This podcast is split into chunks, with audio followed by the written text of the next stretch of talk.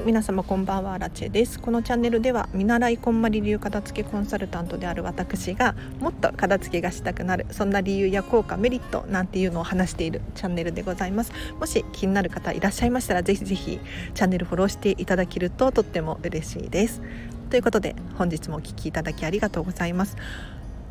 皆様今日もお疲れ様でした。どんな一日だったでしょうか。早速今日の本題に入っていきたいと思います。今日はですね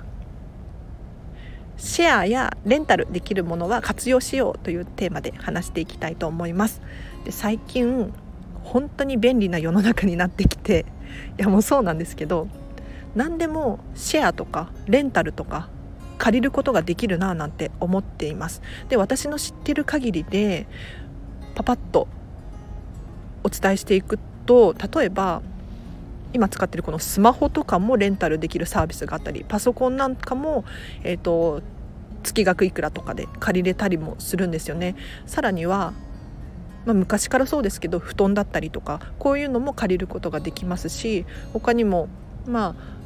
シェアカーだったりとか車ですね最近はそうですね知ったのは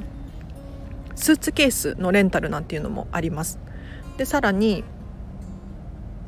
自転車？のレンタルも私は結構使っていたりしますね。他にもお洋服だったりカバンやアクセサリーなんかもレンタルシェアすることができたり。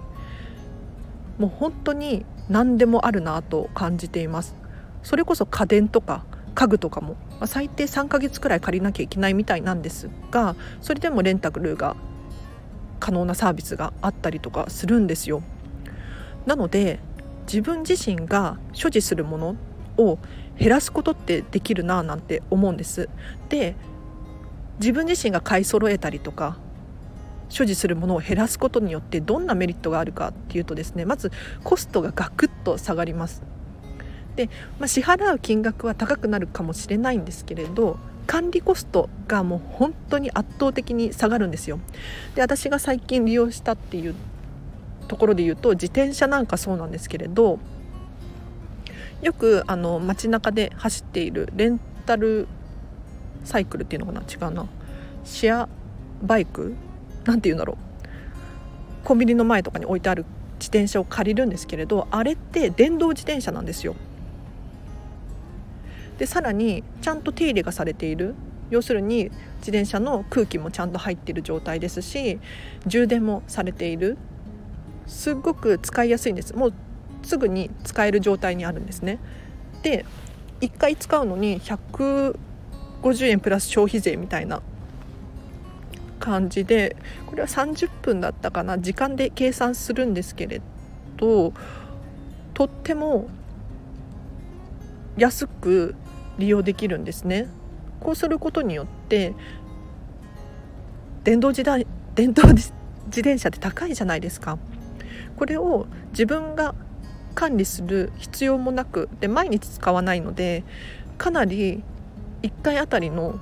コストを下げて使うことができるななんて思います。で自分で所持をしてしまうとすごく行動力が下がるななんて思うんですこれ行動力っていう言葉が合ってるのかな？ちょっとあれなんですけれど要するに自分自身が管理しなければならないのでお手入れだったりとか買い替えたりとかこういう手間がかかってしまうんですよ。例えば一人暮らしをするってなった時に洗濯機だったり炊飯器とか電子レンジとか掃除機とか買い揃えますよね。ただこれを買い揃えてしまった場合次に引っ越しをしようとなるとそれを全てのものをまた移動させなければならないんですよ。でその引っ越し代もすごくかかるしその次引っ越す時にシェアハウスとか今時結構便利に使えるんですがこういう選択肢があるにもかかわらず選択できない状況になってしまうなって思いますなのですごく移動力っていうのかな行動力が下がってしまうと思うんですよ。で選択肢が絞られてしまう。洗濯機持ってるから次部屋借りるなら、まあ、洗濯機が置けるとか冷蔵庫が置ける、まあ、一人暮らしの部屋を借りるっていう選択になってしまうと思うんです。ただシェアとかレンタルをすることによっても本当に身軽に移動ができて自分の管理をする必要もないってなるとすごく便利ですし自分が所持するものがまず少なくなるので本当に快適に暮らせると私は感じています。もちろんこれは人それぞれなのでこういう価値観もあるよという話をしているんですけれど私の体験談を話させていただくと結構もうかれこれ56年シェアハウスを転々としていたんですね。でその時本当に便利だなと思ったのは洗濯機とか炊飯器とか乾燥機とか全てシェアなんですよ。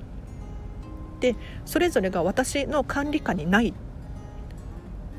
ので非常に楽だったんです例えば何か調子が悪くなったりしたら管理会社の人にお伝えすることによって新しいものを買い替えてくれたりするんですね。でこれって自分自身で所持しているものだった場合私自身がこう新しいものを探して買い替えてセッティングしてこういう手間がかかってくるじゃないですか。こういうコストをシェアとかレンタルにすることによって非常に下げられるのでとってもおすすめです。でもう一個利点があるなって思うのは私自身の考えなんですけれど物質あるものっていうのはいつか壊れる時が来ると思っているんです。壊れたり消耗していったりお洋服とか家電とか全てそうなんですけれど例えばこのスマホ1個取っても何十年も使えるわけではないですよね。必ず寿命が来て壊れる時が来る。そうなった時にですねやはり自分が所持しているとなるとまた買い替えなければならないですしそのコストって結構かかると思うんです。で管理しなきゃいけないのでちょこちょこ状態をチェックしなければならない。で例えばそうですね扇風機だったりとか季節のもの？だと次の季節の時に使おうと思って出してみたらいざ使ってみたらもう壊れていた。そんなことが、まあ、あると思うんですよ。ただこれが自分が所持していないものでしたらそれこそシェアハウスとかに住んでいればあこの扇風機壊れていますなんて一言言うだけで済むわけですよ。ただ自分自身が所持しているものだっただと自分自身が管理しなければならないので結構大変だと思いますなのでもしご自身が所持するものを減らしたいとか管理するコストを下げたいっていうふうに考えていらっしゃるのであれば是非シェアできるものとかレンタルできるものってたくさんあるので本当にそれを利用するっていうのはありだと思います。で私自身結構いろんなものをレンタルとかシェアとかしていて本当に助かっていますね。でやはり壊れた時とかに私自身が管理しなくていいっていうのが本当にコストコスパいいななんて思います常にこう新しいものが使える先ほども言った自転車だったりとか他にはそうだなもう本当にシェアハウスに住んでいた時とかも食器とかも揃ってるわけなので本当に便利でしたねなので是非ご自身が今使っているもので特に思い入れがないななんていうものはですねシェアできたりとかレンタルできた方がコストが安い場合があるのでぜひこういったものを使っていただきたいなと思います。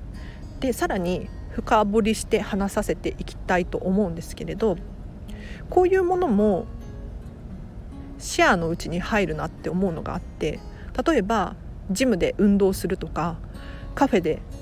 仕事をするなんていうのもシェアの一部なんじゃないかなって思うんです。要するにご自身のお家にジムのスポーツ用品とかを買い揃えるのって結構きつくないですか？置く場所も限られてるしお金も限られてる。他にもカフェのあの素敵な空間で仕事をするっていうのもご自身のお家で揃えるっていうのはなかなか困難だと思うんです。それを例えばコーヒー代とかジムの月の会費で賄えるわけですよね。要するに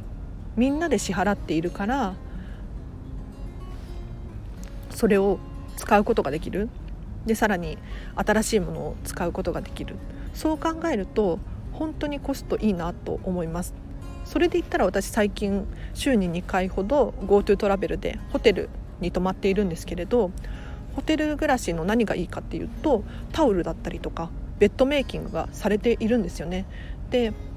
普通だったら例えばこのタオルとかも自分で洗濯しなければならないですしどんどん消耗していくのでいつかまた買い替えなければならない日が来ると思うんですがホテルが管理しているものなので私自身がこう管理する必要ないんですよ。これが本当にいいなと思っていて。なので結構私はズボラなタイプなのでこういうのが好きなんですけれどもしご自身が持っている所持品をもっともっと減らしたいなんていう方がいらっしゃったらですねレンタルって本当に今もう何でもありますね。漫画とかもそうだし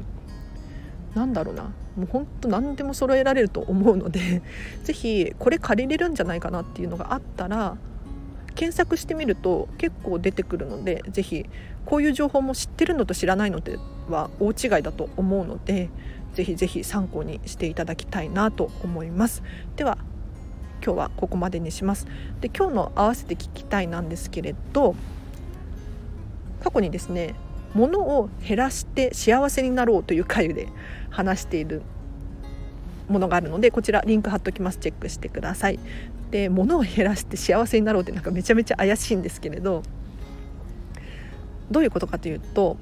日本ってかつてすごく貧乏だったんですよ。戦争が終わって物が何にもない状態からやっとここまで来れた。そんな感じなんですね。ただ今現在どうなってるかっていうと物で溢れているって思うんですで昔こう物が何にもなかった時代に食べ物が食べれるとか暖かいお家で眠れるっていうのは本当にありがたいことだったと思うんですがそれが今行き過ぎてるんじゃないかなと。物がたくさんあってその暖かいもの場所でご飯が食べれるとかそういったものを求めすぎて今現在たくさんものを持っていれば幸せになれるっていう考えがあるかもしれないですがちょっとこれ言葉下手だなあのいくらこう求めても求めても幸せになれていないなんていうふうに思う方もしいらっしゃったらこの回でですね物を減らすことによって幸せになれるっていうことを詳しく話しているので是非チェックしてみてください。これ語源化難しいな。何て言うか。なんか例えばアマゾンでポチってしまうとかなんだろう。たくさんついつい買ってしまう。スーパーに行っても安売りしてて買ってしまう。けれど本当にそれが必要なのかとかそれを買うことによって幸せになれているのか買うこと自体が目的になっていないだろうかっていうのを詳しく話している回なのでもし気になる方いらっしゃいましたらぜひぜひチェックしてください。伝わったかな？もし伝わってないよなんていう方いらっしゃいましたらレターで質問を送っていただけると私答えられますので教えてください。でさらにコメントもいただけるととっても嬉しいです。で今日ですね実は仕事お休みだったんですけれど片付けコンサルタントの同期私の同期ですねの方とちょっと初めてお会いすることができてとっても嬉しかったっていうシェアをさせてもらってもいいですか？あの私たちはですね今年の6月にこんまり流片付けコンサルタント養成講座っていう、まあ、コンサルタントになるためのレッスンがあってですねその養成講座を受けたんですがそれがオンラインだったんですよ。なので一緒に同じ講座を受けているにもかかわらず出会ったことがない人ばかりなんです。で今日ついに同期の方とですねお会いすることができて本当に今の現状だったりとか共通の話題をですねシェアすることができて本当に楽しかったですで私自身今週本当にこんまりウィークなんですね。というものもこんまりさんのオンラインサロンメンバーのオフ会があったりとか昨日とかもあ一昨日かな、えーと、モニターさんの片付けレッスンをしたり昨日は職場の物置がもうごちゃごちゃしすぎていて耐えられなくて片付けさせていただきました。でさらに今日も